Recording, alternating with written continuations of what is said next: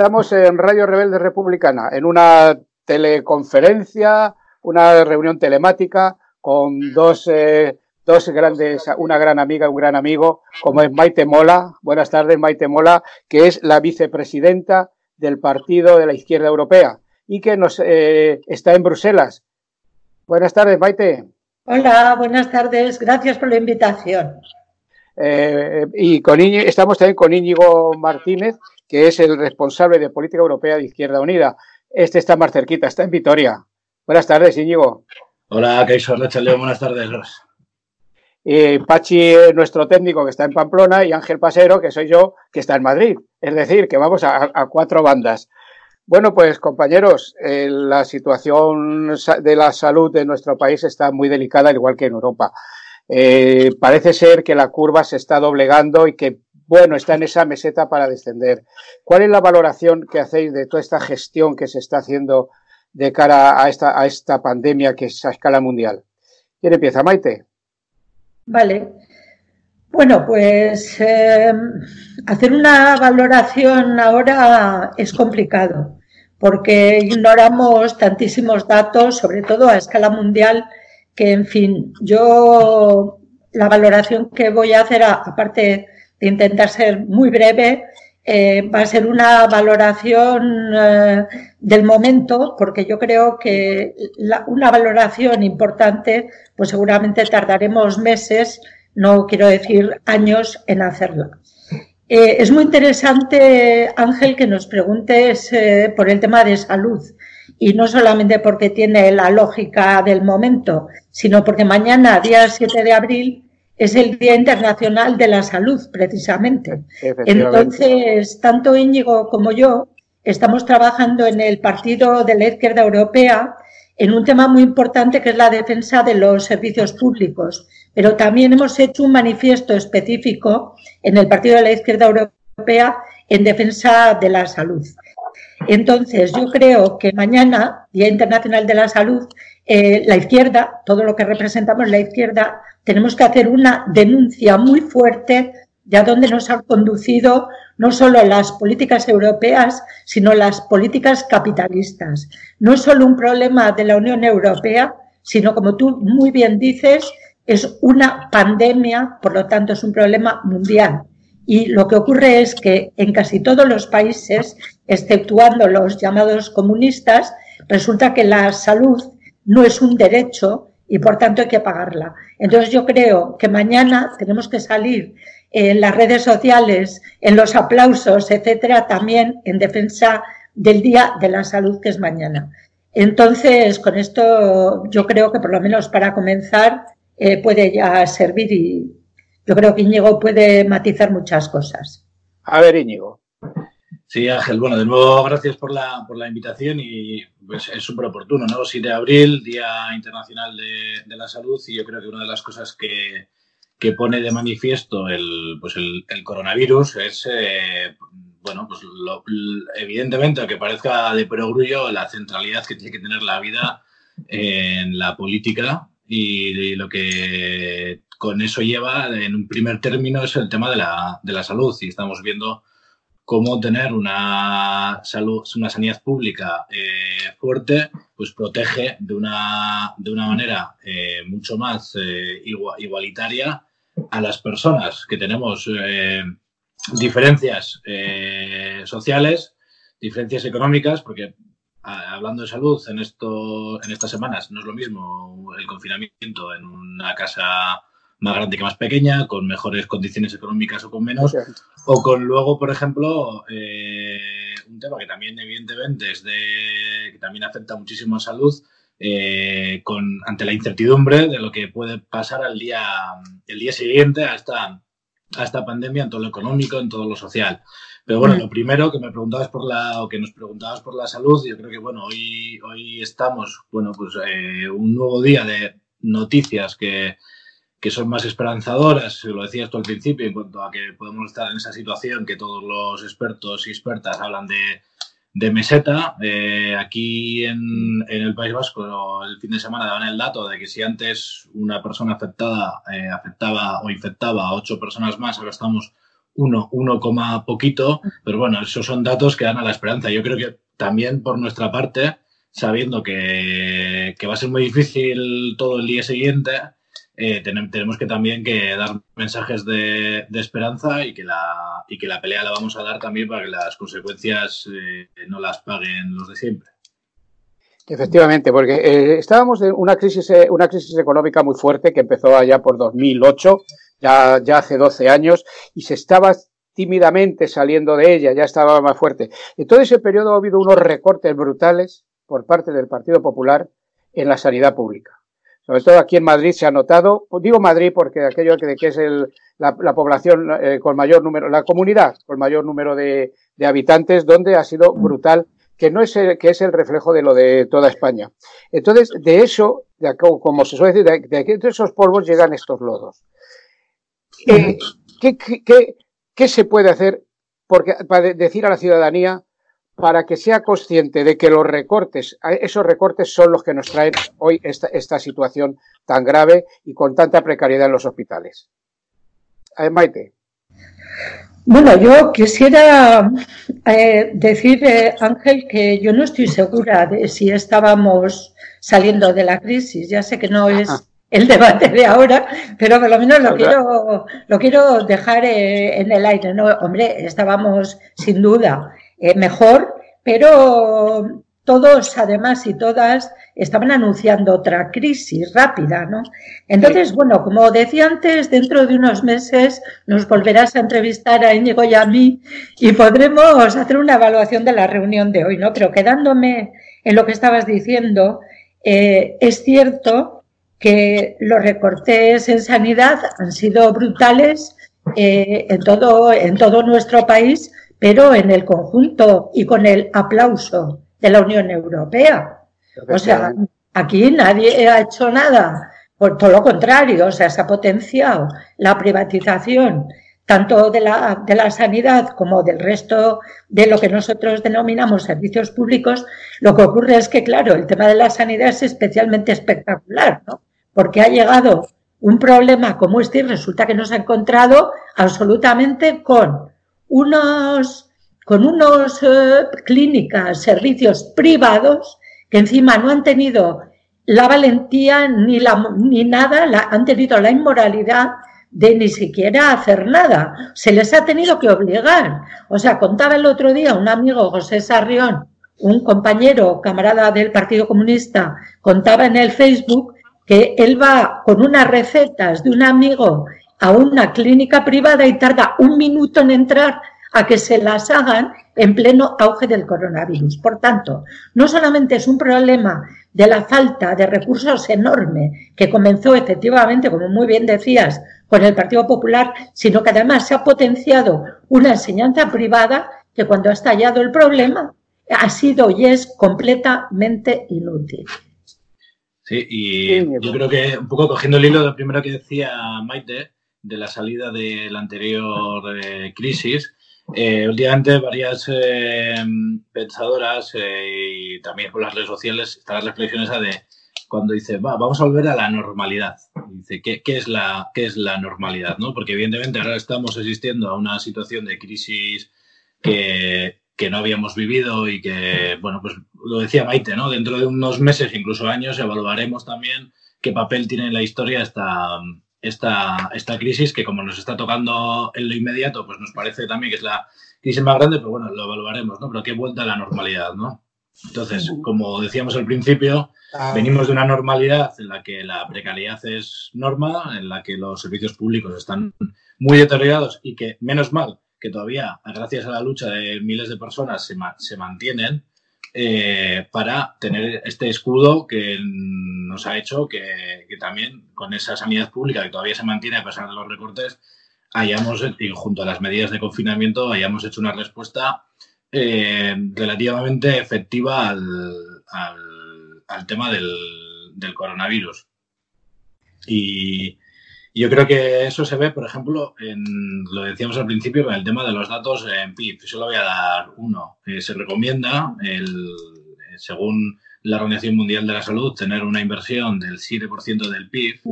Madrid, creo que decías Ángel, eh, está por debajo del, del 4%, en torno al 4%. El País Vasco también estamos muy por debajo de ese, de ese 7%, pero por ejemplo también hay otro dato en Cataluña que es del 3,9%. Entonces estamos en un, en un momento en el que especialmente los partidos de la derecha, pero también el Partido Socialista durante la gestión de la crisis también se dejó de invertir muchísimos miles de millones en, sanidad. Y yo creo que eso es uno de los datos que nos hace ver cómo podríamos haber respondido mejor a esta, a esta crisis y bueno, luego podemos profundizar más también. Sí, hay una. el, todas las noches a las 8 salimos a los balcones y bueno, la respuesta es mayoritaria. Pero desde hace 10 años los sanitarios, médicos, de todo, todo, todo, el complejo sanitario y todo están saliendo a la calle. Ahora salimos a los balcones. Cuando pase todo esto, se nos va a olvidar otra vez y otra vez la sanidad va, va, a quedar en precario. Esperemos que no, porque tenemos un gobierno de coalición con presencia fuerte de la izquierda. Pero la, ciudadanía tenía que ser consciente de todo esto. No solamente los aplausos, sino que son, llevamos 10 años saliendo a la calle. Vamos, llevan saliendo a la calle las mareas blancas. ¿Qué dice Maite? ¿Qué le decimos? Bueno, yo mm, lo que haría sería intentar, mientras que dure el confinamiento, como yo creo que se está haciendo, al menos eh, por parte de Izquierda Unida, en, nuestro país y también por parte de diferentes fuerzas de izquierda, eh, no solamente a nivel europeo, sino eh, a nivel, yo diría que mundial, sobre todo lo que más conozco, que es América Latina y Oriente Medio, se está intentando hacer, y es que a la gente no se le olvide, no se nos olvide por qué estamos saliendo a los balcones. E incluso que hagamos una reflexión profunda de por qué salimos a los balcones. Salimos a los balcones a aplaudir a Batman o aplaudir a Spiderman o salimos a los balcones a, aplaudir a nuestros hermanos, a nuestros hijos, hijas, etcétera. Y salimos a los balcones a apoyar la, la sanidad pública, lo público y el humanismo, o al día siguiente lo que vamos a hacer es decir esto se nos olvida y nos vamos cada uno a casa y luego yo a pagar a, al igualatorio médico y no sé qué. Yo creo que estas semanas que todavía nos quedan de confinamiento, que no sé cuántas van a ser, porque aquí en Bélgica ya nos han dicho que hasta el 3 de mayo probablemente que la cosa va a ser complicada, pues yo pienso que tenemos que hacer muchísima pedagogía y que la gente reflexione. Porque si, si, si, mañana eh, hemos hablado con para eso termina, pues una, otra cosa que vendrá y nos volverá a pillar como estamos. Y la reflexión fundamental para mí es que el sistema en el que vivimos evidentemente no sirve y que hay que cambiarlo por otro. No sé si, el, si la mayor parte de la gente preferirá soluciones a corto plazo, pero como no encontremos a largo plazo, como el ideario de la izquierda no tiene para adelante con soluciones que cambien este modelo social, ciertamente será pan para hoy y hambre para mañana. Por tanto, tenemos que trabajar muchísimo las redes, etcétera, para que la gente reflexione por qué estamos en la calle, por qué ha pasado todo esto y que si no somos capaces de seguir en las calles después, no cambiará una sociedad que está demostrado que no vale. Sí, digo. Sí, yo creo que eh, aunque todos en este confinamiento yo creo que tenemos días mejores y días eh, peores, a todos nos afecta, creo que sirve también para, para reflexionar sobre lo importante de, por una parte, de los servicios públicos, que siempre lo hemos dicho y siempre lo hemos machacado, pero una cosa que, que hace unos años se ha vuelto a utilizar, que son los bienes comunes. Y los bienes comunes, eh, la palabra, y los que somos comunistas además, lo llevamos también en nuestro ADN, eso del valor de lo, de lo común, que tiene dos patas. Una parte los servicios públicos, pero luego también la parte de la, de la propia comunidad. Entonces yo creo que, que hace falta, o sea, que bueno, que es un, perdón, que es un escenario idóneo para que nosotros y nosotras, eh, por una parte, a través de las redes informales, pero también desde los espacios institucionales y también de, de, gobierno, pues seamos ejemplo desde la izquierda en eso, ¿no? En poner en valor el valor de la sanidad pública, el valor de la educación pública, de los servicios sociales, de, de cualquier eh, bueno, de las telecomunicaciones, del agua y de la calefacción, que estamos viendo también cómo mm. grandes compañías ahora mismo intentan aprovecharse también de este, de este momento y el gobierno tiene que meterle mano eh, ahí. Y luego también mucho del valor de la comunidad, y lo decías de los balcones. Eh, decía un compañero esta mañana que ya solo el hecho de que él vivía en un, en un bloque relativamente nuevo de vivienda pública en, en, en Bilbao, y decía, dice, mira, a mí ya solo ver que después de los aplausos la gente se queda 5, 10, 15 minutos hablando con los de enfrente, que prácticamente solo les saludaban en el ascensor, pues ya es una especie de aprendizaje, que evidentemente eso es una cosa que es prepolítica, pero que si, le, si conseguimos dotarle de un contenido eh, político en el sentido de defender lo común, yo creo que vamos a intentar, por lo menos vamos a intentar salir reforzados de esta de esta crisis. Y yo creo que ahí, lo que decías antes del gobierno de coalición, es súper importante que se siga fortaleciendo eso que se ha llamado el, escudo social, más allá de las elecciones, más allá de los titulares, sino de que sean medidas materiales que le lleguen, que le lleguen a la, a la gente hacer pedagogía desde que del gobierno se pueden hacer las cosas de otra manera. Y evidentemente los cambios que decía Maite a largo, a largo plazo, a medio plazo, yo creo que son los que tenemos que trabajar. Pero en el corto plazo yo creo que esos, esos aprendizajes de, de la comunidad y de, y de, tejer esas redes también populares que se están creando de, de apoyo mutuo en la escalera o en el barrio, yo creo que eso es el papel fundamental que tenemos que tener ahora. Es en las decisiones del gobierno español, del gobierno de coalición, han sido, los, han sido son los, suficientemente contundentes para situar las, las todo en su, en, su, en su lugar. Es decir, los, los, cientos de miles de millones que se dice que se van a, dar, las coberturas a los, a los eh, pensionistas, etcétera. Esto es, es, suficiente. Y quiero hacer un matiz. Que esto es, esto es una aportación mía. Que estoy seguro que sin Unidas Podemos dentro del gobierno el PSOE no hubiera avanzado tanto. A ver, ¿cuál es vuestra opinión? Bueno, siempre, siempre, está el comentario, yo creo que con los con amigos que no están en política, eh, pero que evidentemente les machacamos mucho, incluso con la, con la familia, dice ¿Qué hubiera sido de nosotros con un gobierno del Partido Popular y Vox en esta... Bueno, eso ya...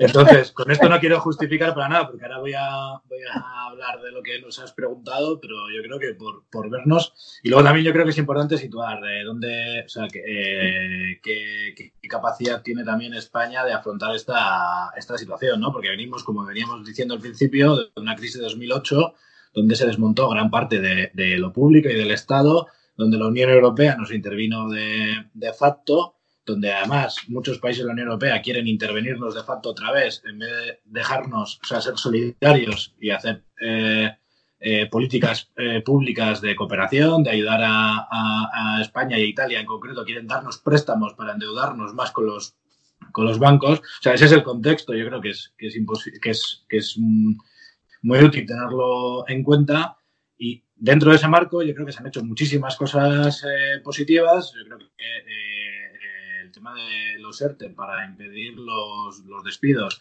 el tema que se está trabajando del ingreso mínimo vital y todas las medidas sociales que se han aprobado son muy positivas, pero evidentemente nada va a ser eh, suficiente. Además lo decía esta mañana en una entrevista en el diario.es el vicepresidente segundo Pablo Iglesias en el sentido de que con una humildad hay que reconocer que hay muchas medidas que hay que seguir ampliándolas, que tampoco serían las medidas que Unidas Podemos tomaría en solitario dentro del, del gobierno, pero que también la gente tiene que tener, eh, y todos tenemos que tener muy claro, que la ciudadanía tiene que, tiene que empujar también, que los sindicatos tienen que estar ahí, que las organizaciones sociales tienen que empujar para que las medidas sociales vayan mucho más allá de lo que Unidas Podemos ha, ha conseguido dentro del Consejo de, de, de Ministros.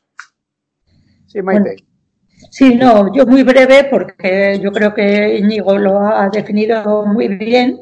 Simplemente también decir que, claro, que hemos partido de una base donde hay una, un mercado laboral eh, desastroso por las eh, dos reformas que se hicieron, la del PSOE primero y posteriormente la del Partido Popular, porque no olvidemos que todavía queda mucho por hacer, que que no es suficiente con derogar la reforma laboral que hizo el PP.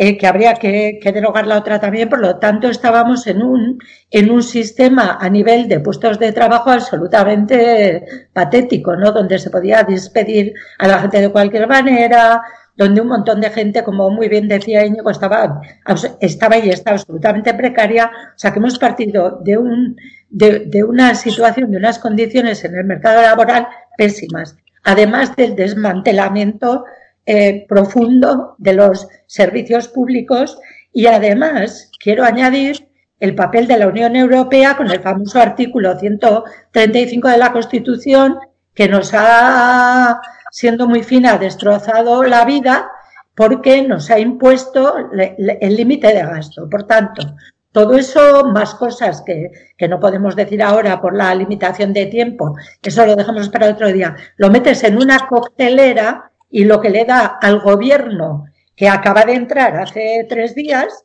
cuando todo esto ocurre, pues se encuentra con una situación no de que sale de la meta, sino como nos pasa a las mujeres con la lucha feminista, que no salimos de la meta como los hombres, sino que salimos a 200 metros del puesto de salida para una carrera de 100 metros. Por tanto, lo que nos ocurre es que venimos de, una situación nefasta eh, en todos los sentidos y claro, lógicamente un gobierno, eh, digamos, eh, socialdemócrata, con una tendencia socialdemócrata, no voy a decir más, exagerar más, le, le, cuesta mucho implementar medidas porque tendría que hacer infinitas cosas para poder, digamos, solucionar mínimamente como bien decía, los problemas, Íñigo, los problemas concretos de la gente, pero es cierto que yo, yo particularmente sí que creo que hay cosas que al Partido Socialista le hubieran costado mucho hacer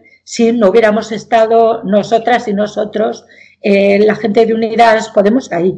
Pero también tengo que decir que el Partido Socialista podía haber elegido otros compañeros de viaje y eligió eh, gobernar con nosotras y con nosotros. Por tanto, eh, pienso que tampoco, no quiero caer en la crítica fácil, sino creo que nosotros lo que estamos ayudando es a construir una salida mejor en las personas. Sí, si me dejas una, un, pequeño, apunte nada más, y como estamos dos personas que estamos vinculados de una manera u otra a Europa, yo creo que es, y, eh. por, aprovechar una crisis como oportunidad, ya en el 92, incluso antes, Izquierda Unida hablaba de algunas de las consecuencias que traía el, mercado único y una de ellas fue eh, la desindustrialización de la gran parte de España. ¿Y por qué se ha puesto a colación? porque esas decisiones se tomaron en la Unión Europea y yo siempre en todas las campañas que hemos hecho de Europea siempre he dicho que las decisiones de la Unión Europea no son fenómenos meteorológicos, sino que lo han tomado partidos políticos muy concretos con nombres y apellidos y grandes lobbies de presión. Desindustrializar en España, pues nos tocó dentro de ese reparto de, de, las funciones de los países dentro, dentro de la Unión Europea, pues ser la parte del turismo sol y, sol y playa, desindustrializar en España y ahí viene eh, que no tengamos una capacidad productiva para eh, hacer esos respiradores que en, un montón de empresas los trabajadores y trabajadoras se han puesto, como el ejemplo este de SEAT con otras empresas también, mm. hacer los respiradores, no tenemos capacidad para producir mascarillas no tenemos eh, capacidad para producir otra serie de cosas que las tenemos todas que traer de otros países y no estamos hablando, este discurso siempre nos decía, no, queréis la autarquía para España, no, no, para nada. Queremos también otro sistema internacional pues más cooperativo, más solidario, etcétera, pero también mantener una capacidad productiva que, nos permita afrontar determinadas, determinadas situaciones como, como esta que estamos viendo, que evidentemente nadie se la podía prever. No vamos a hacer demagogia tampoco con, con eso, pero que ante una crisis no, no podemos responder como, por ejemplo, pueden responder eh, otros países que sí que tienen su industria en marcha si es que estamos en una Europa de los mercaderes, no en la Europa de los pueblos. Eh, y yo quiero, eh, como los dos estáis muy vinculados a Europa por, por vuestras responsabilidades políticas ahí, ¿la actuación de la, de la Unión Europea ha sido la correcta? Porque, ojo, no sé qué dos países, creo que fue Alemania y no sé cuál otro, llamó la atención a España y a Italia. Sí, Holanda. Y Holanda, sí. Cuéntanos, contadnos esto.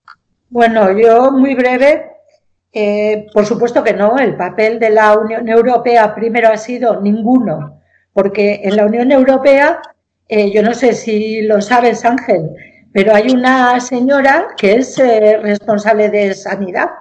Y yo lo que me pregunto es quién, es quién es, no sé ni cómo se llama, bueno, esto es broma, porque si la buscas en Google la encuentras, eh, perdón por hacer propaganda de algo que no me gusta mucho, pero es verdad, la encuentras, sabes quién es, pero no se la ha visto en ninguna parte. Yo estoy en Bruselas, todos los días veo la televisión belga, una de las cadenas, a veces dos, eh, veo las noticias. Hay una cadena belga exclusivamente para noticias del Parlamento Europeo. Entonces, no es como cuando estoy en mi país que veo la televisión más noticias de allí. Aquí veo todo eso. Y no la he visto en ninguna parte. Nadie se ha preocupado. Solo hablan de dinero, como siempre. Solo se habla de dinero. Y se habla de dinero, como dice una pintada que han hecho aquí en el Parlamento Europeo esta, este domingo, que yo nunca había visto una pintada, pero siempre está lleno de policías, militares y de todo. Han hecho una pintada estupenda, estupenda que dice, cuando, cuando hay desacuerdos nos matan, cuando hay acuerdos nos roban. Y yo creo que eso define muy bien lo que está ocurriendo en este momento. Este modelo de Unión Europea no tiene ningún sentido. Yo soy muy fan de que haya un modelo regional europeo, pero desde luego el que tenemos ahora mismo no puede, no puede seguir así. Pero es que lo decía Angela Merkel hace, hace diez minutos, la acabo de ver en la televisión belga. Y decía Angela Merkel hoy que nos estamos jugando el futuro de la Unión Europea. Efectivamente, nos estamos jugando el futuro de su Unión Europea. Y nuestro objetivo debería ser que esa Unión Europea, que encima se pone a discutir de si hay que dar eurobonos, de si puede haber un plan Marshall, o sea, que las personas le damos exactamente igual, que somos quienes estamos sosteniendo todo esto, yo pienso que ese modelo tiene que quedar claro cuando todo esto acabe que no sirve y que hay que hacer una cosa completamente diferente desde el Atlántico hasta los Urales, con Rusia incluido, que ese es nuestro modelo de Europa. No unión de algunos cuantos, sino unión de todos y la Europa de los pueblos que creo que ha sido Íñigo, tú que habéis dicho antes de mí, lo habéis pronunciado. Sí, Íñigo.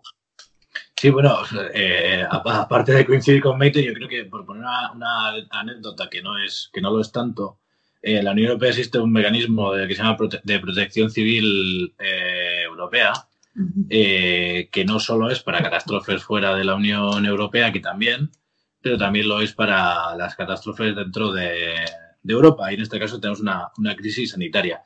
Italia, no tengo las fechas ahora mismo, a finales de febrero activó la, o a principios de marzo, activó la alerta de protección de civil sanitaria Nadie respondió, ningún país miembro de la Unión Europea respondió a esa, esa llamada. Y España, que también ha reclamado la ayuda de otros países de la Unión Europea, eh, solo ha recibido, por lo menos hasta el, hasta el viernes, la información que, teníamos, ayuda de la República Checa. Eso es, eso es la, solidaridad dentro de la Unión Europea, mientras estamos viendo eh, con todos los intereses que podamos querer ver por detrás, como eh, China y Rusia han estado ayudando a los eh, países afectados, en este caso especialmente China, Serbia y a, Italia, porque están dentro de su proyecto de franja de, o sea, de perdón, de la ruta de la, de la seda y otros países desacertadamente no entramos dentro de ese, de ese proyecto, por lo menos de mantener unas relaciones distintas mm. con, con China. Y ese es el modelo que tenemos con la Unión, de la Unión Europea, que ni siquiera dentro de los países, entre los países miembros, hemos conseguido activar los mecanismos de solidaridad. Ese es, ese es, el, ese es el gran fracaso de esa Unión Europea y que yo también, evidentemente, pues eh, por otro modelo de cooperación vamos a, vamos a estar, vamos a estar todos, ¿no? Pero, pero yo creo que esa es la anécdota que mejor ilustra todo esto. Sí. Eh, en el tema este europeo, una última cuestión. Los coronabonos ¿Eso, ¿Eso con qué se come? ¿Coronabonos o algo por el estilo? ¿Qué es eso?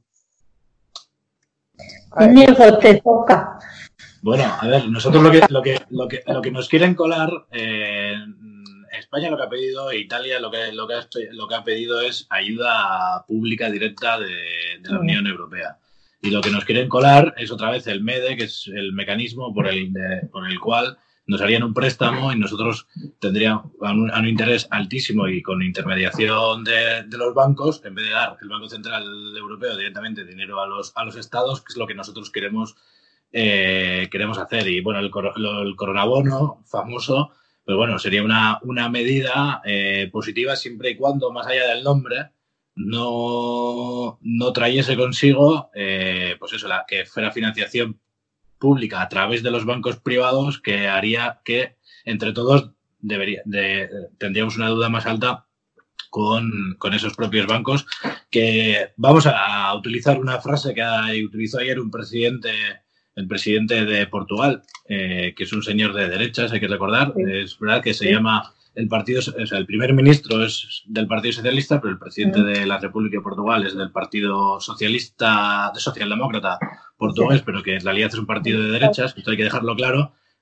Ha hecho un llamado a los bancos, creo que era hoy o esta semana, tenía una reunión con los bancos portugueses para reclamarles solidaridad. Y yo creo que en España, en el conjunto de la Unión Europea, tocaría hacer lo mismo, ¿no? En España eh, me da igual que fueran 55.000 que 60.000 millones de euros los que prestamos a los bancos para que, para que el sistema bancario no se cayese.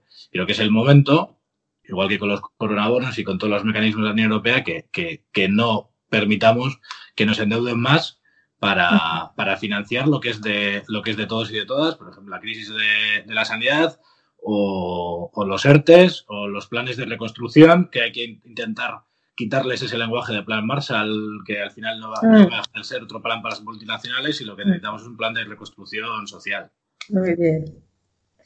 No bueno, yo solo... Sí, sí, Maite, adelante. Voy a ser súper rápida, Ángel. Nada, Solamente tienes todo el tiempo del mundo. No, bueno, pero... Bueno, Íñigo, tenemos un rato. Íñigo lo ha hecho muy bien. Solamente comentar que la posición de Alemania, eh, de Holanda, eh, incluso de Finlandia, eh, de una manera menos agresiva que, que, lo que demostró el holandés. Que lo que pasa que lo que hizo el, el holandés fue muy interesante porque al final se les ve lo que piensan realmente y es que hay dos Europas. Bueno, hay tres Europas dentro de la Unión Europea. Está la Europa del Norte, eh, encabezada por Alemania, Holanda, Suecia, etcétera, la Europa del Sur, que somos nosotros, y luego está la Europa del Este. En este momento hay tres Europas. Ellos, claro, disimulan, eh, intentan decir que solo hay una Europa, que nos ayudamos, pero como se ha visto en este caso es absolutamente falso.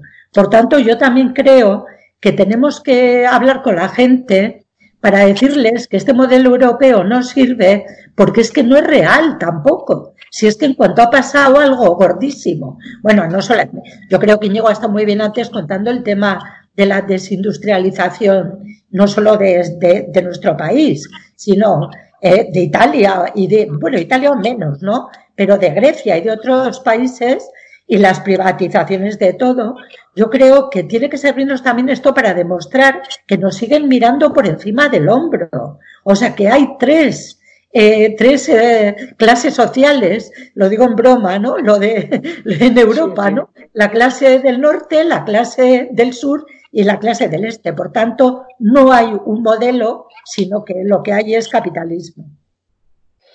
Eh, fenomenal, o sea, la descripción de Europa que hacéis es, es lo que es, es, es exacta vamos a ver si caminamos a esa Europa de los pueblos en vez de los mercaderes. Y si me permitís, si estáis de acuerdo, vamos a, re, a retor, retornamos a, a, España. La crueldad que está ocurriendo con la residencia de los mayores. ¿Cuál es vuestra, cuál es vuestra reflexión sobre esto? Bueno, la mía es la misma que con el resto, todo privatizado. Si es que la mayor parte de las residencias de mayores en nuestro país están privatizadas, o sea, yo tuve a mi madre en una residencia y estuvimos a brazo partido luchando para que entrara en una residencia pública, que era lo que nosotros queríamos, pero no por nada, sino porque nos fiábamos mucho más de la gestión pública que de la privada. O sea, no era ni siquiera un tema económico. Y al final, pues, eh, estuvo en una residencia privada. Y yo tengo que decir que, que lo vi muy de cerca y conozco muy de cerca el tema y realmente es que no existe ningún tipo de control, además de la exageración de los precios. Yo no quiero atacar ni muchísimo menos a las trabajadoras y a los trabajadores de las, de las residencias privadas. Eso sería una barbaridad auténtica. Ellos son trabajadores, hacen lo que pueden, pero en unas condiciones que todos conocemos. Son empresas con ánimo de lucro. Punto. Entonces, pueden ser seres humanos como somos la gente mayor o pueden ser simplemente máquinas para hacer no sé qué. Se trata exactamente igual a las personas, eh, en este caso mayores, que si fueran objetos. Pero yo añadiría que eso mismo ha ocurrido mucho en guarderías infantiles privadas. O sea, hay un problema enorme con la privatización de los servicios fundamentales y también con el cuidado de enfermos y enfermas en las casas. Yo creo que si esto ayuda a destapar a que veamos, a quitar las cortinas de todo eso que está escondido, pues quizás podamos construir algo un poco más, más importante el día de mañana.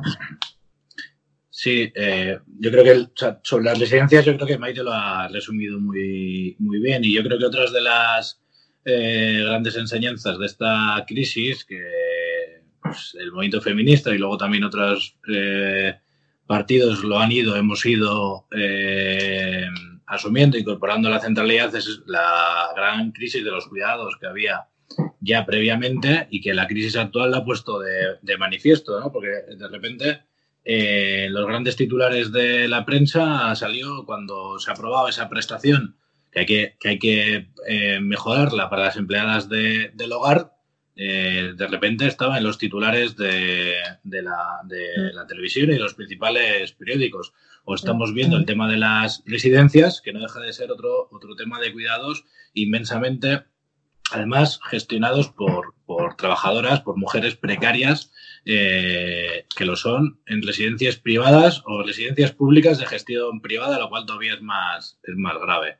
Entonces yo creo que es, es, doble, ¿no? Por una parte, lo de las residencias, evidentemente, todas tendrían que ser públicas, todas sin excepción y con unas condiciones tanto de, para las personas que están viviendo en la residencia dignas como para las trabajadoras y para los trabajadores, pero luego también eh, yo creo que una, una, reflexión sobre, sobre, bueno, pues sobre la, esa centralidad de los, de los cuidados, de la vida, de que esta crisis nos tiene que, que, que poner pues eso, eso es, esa situación en el, en el centro de la decisión política y que bueno, pues habrá grandes eh, macro festivales y macro ferias de, de, máquina herramienta y de otras cosas que serán súper importantes, pero que en el día a día, en nuestras casas, en nuestros barrios, en nuestros pueblos, al final eh, las cosas son más básicas, que es la sostenibilidad de la propia vida, es decir, como que tenemos para poder eh, vivir de una manera digna, quién nos cuida, a quién cuidamos, y en qué condiciones se hace. Yo creo que eso es, eso es muy importante y que, bueno, pues si sirve estos minutos y esta crisis para hacer un poco de, pedagogía y de propaganda también de la buena, pues yo creo que bien aprovechados estarán. Eh, decíamos antes a micrófono cerrado, el, el, presidente del gobierno, Pedro Sánchez, ha, ha propuesto, ha puesto sobre la mesa el reeditar los pactos de la Moncloa. Íñigo en aquella época era muy pequeño, quizá ni había nacido, pero, nosotros, pero nosotros nos acordamos de que aquellos pactos de la Moncloa, eh, eh, aquellos pactos de la Moncloa sirvieron, intentaron lavar la cara del franquismo. Con esta reedición, ¿qué creéis que se quiere lavar? Al, al emérito, que que ya no, ya no es tan presunto. El hijo, el hijo lo, de, lo dijo que su padre le daba una herencia de no sé cuántos miles de millones de por ahí. ¿Qué opináis de esta, de esta reedición que propone, pone sobre la mesa Pedro Sánchez? Maite. Bueno, yo la muy buen recuerdo de los pactos de la Moncloa. Eh, yo entonces era todavía mucho más de izquierdas que ahora, lo cual os podéis imaginar, yo soy de las que voté en contra de la Constitución, del, del, de, ¿cómo se, del Estatuto de Autonomía, de todo. Sí, sí, por la primera vez que voté en mi vida en contra de todo, a todo que no. Y además estoy muy orgullosa de haberlo hecho, aunque en aquel momento, pues en fin, era muy joven. Eh, yo creo que no hay que llamarles pactos de la Moncloa, me parece un error. Yo no creo que hay que sacar eso del, armario, con perdón. Eh, pienso que está bien que se intente llegar a pactos eh, a ser posible con gente razonable, porque desde luego si vamos a meter a Vox en algo e incluso a gente como Casado en algo, pues yo la verdad es que creo que poco pacto se puede hacer, aparte de eh, la gente que además solo sabe insultar, solo saben decir barbaridades. Entonces yo creo que habría que, hacer al revés. O sea, que hay que empezar a hablar con todo el mundo para ver con quién se puede llegar a soluciones humanistas y para todas y todos, y no solo para las empresas. Y no, yo creo que no hay que ponerle nombres a las cosas ni recordar al pasado. ¿Qué tendrá que ver eh, la muerte del dictador con, con lo que está pasando ahora? O sea, por favor. Y si desde luego con eso intentan eh, lavarle la cara a la monarquía a algunos y algunas, yo creo que se equivocan, porque yo creo que la cara a la monarquía, como vamos a demostrar en los balcones y en las ventanas el 14 de abril, es absolutamente ya imposible de lavársela. Íñigo. Sí, yo, yo empezando por lo último que, decía Maite ahora sobre la monarquía, yo creo que eh, todavía no somos capaces de evaluar la, la gran torpeza que tuvieron eh, intentando engañar de nuevo al pueblo eh, con la comunicación aquella que hizo eh, el, ciudadano Felipe de, Borbón, como a algunos le gusta llamarle, de comunicar que su padre oficialmente era un ladrón, según la Casa Real, en medio de una, de una gran crisis sanitaria o una de las grandes crisis que, que estamos viviendo no solo en España, sino en el conjunto del, del planeta. Pero bueno, y con los pactos de la Moncloa, pues bueno, eh, yo creo que lo que ha dicho Maite, eh, siguiendo por, por ahí, yo creo que primero es ¿para qué? Eh, ¿Para qué queremos esos, esos pactos? El gobierno, incluso gente del Partido Socialista, está diciendo que no se pueden repetir los errores de 2008.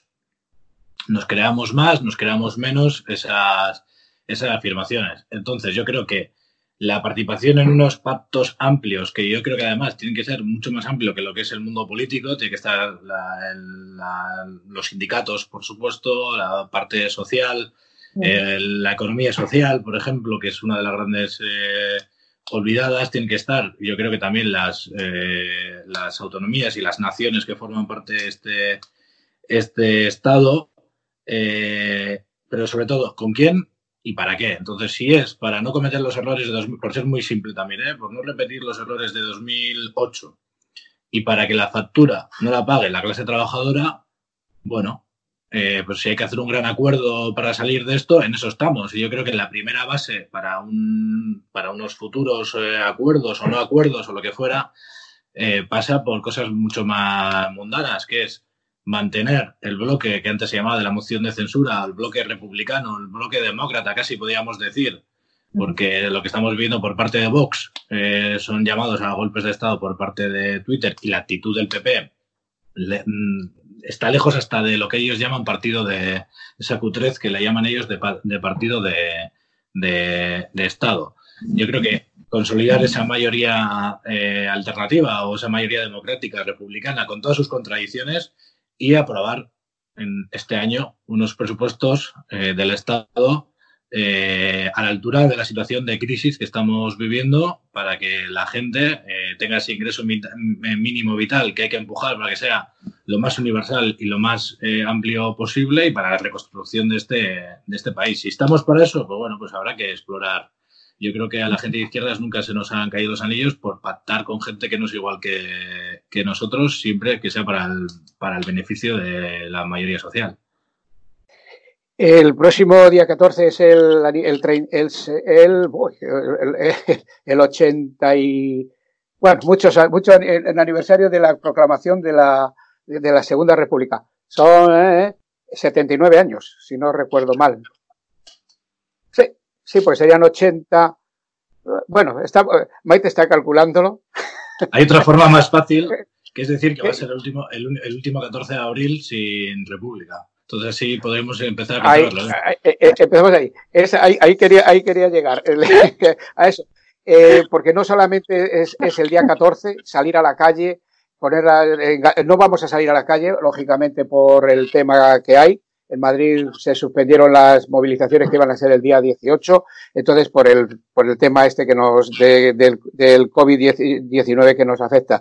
Pero la República, que no se vota, la República se proclama, es una lucha diaria que se llama el día 14. Estamos en esa línea, sobre todo los comunistas, estamos en esa línea de, de la lucha diaria por la República, de pedagogía con la ciudadanía de la República, porque en definitiva será la ciudadanía quien diga ahora quiero la República. Estamos en esa línea. ¿Quién empieza? A Íñigo, tú que estás más cerca. Bueno, a ver, yo creo, yo creo que sí, pero que, nos cuesta y nos cuesta a veces eh, explicar, eh, porque para nosotros no solo es cambiar al jefe del Estado, ya lo sabemos, y por mucho que lo digamos, eh, hay que repetirlo una, una, y otra vez, aunque ya sería un avance, evidentemente, que ninguna familia, mm, por razones de sangre, tuviera que mandar más que más que otra, que hay otras que lo, que lo, que lo mandan, ¿no? Desde las clases altas, pero estas lo hacen por razones de sangre. Eso ya sería un avance. Pero yo creo que, no, que es un debate que hemos tenido siempre eh, sobre cómo eh, republicanizar el, el, discurso diario, ¿no?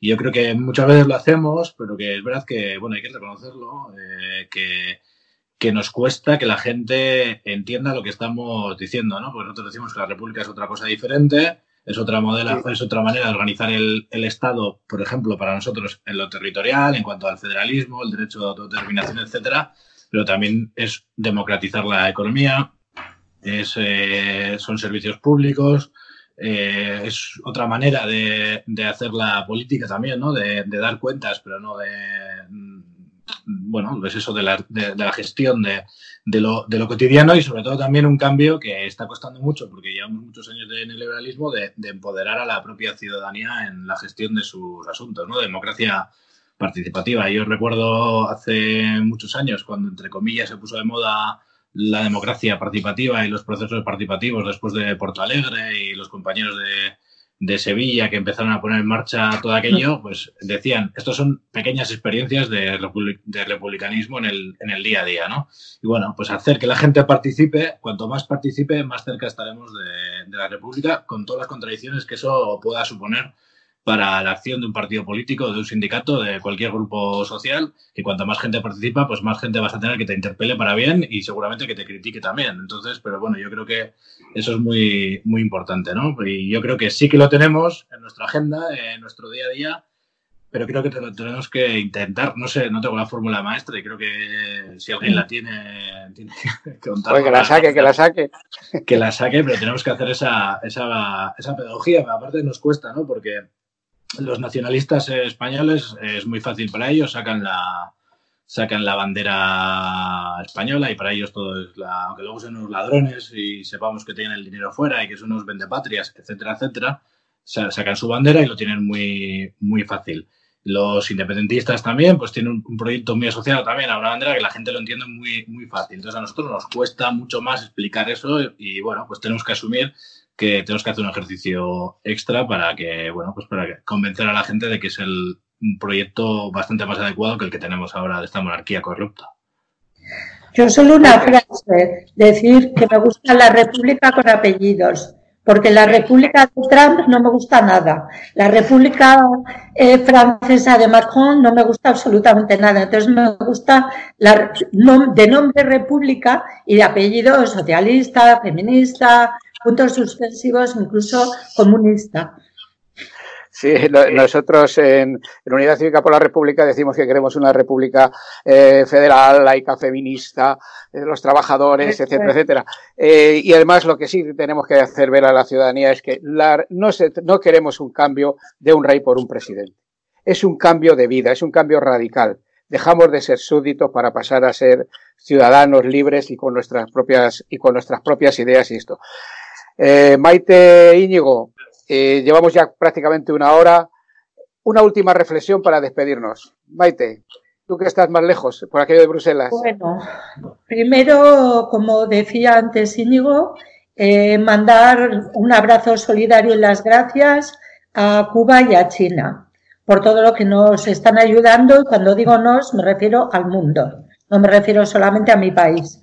Y segundo, decir a todas esas mujeres que están sufriendo violencia doméstica, no solamente en mi país, sino en toda Europa. Conozco muchos casos en Francia y me imagino que esa escala planetaria, no me imagino, sino que lo sé, que tenemos que construir otro modelo social donde no haya patriarcado y donde las mujeres no tengamos que estar sufriendo ese tipo de, de cosas de una manera tan grave en un momento de confinamiento, encima tener que soportar pues a un eh, maltratador, a un asesino en nuestras casas. Y llegó. Nada, pues evidentemente suscribiendo todo lo que, lo que ha dicho Maite, eh, voy a ser muy breve. Yo creo que eh, en ese error que se está cometiendo por parte de muchos y muchas dirigentes de llamar de estos términos militaristas y de, y de guerra que se están utilizando, yo creo que la respuesta y las mejores armas eh, para esta crisis, para afrontar esta crisis, más que hablar de guerra, las mejores armas son la solidaridad y la cooperación. Y por supuesto, con todo lo que hemos hablado antes de, servicios públicos para todos y, para todas. Pero yo creo que el mensaje para ahora y para el futuro es el de solidaridad y cooperación, que nos vale para nuestra escalera de vecinos, nos vale para nuestro pueblo, nos vale para el Estado y nos vale para, para lo que queremos que sea el, el mundo. El mundo va a cambiar de base y los necesarios han de ser. Maite, un abrazo muy grande. Íñigo, otro abrazo para ti. Muchísimas gracias por, participar en esto.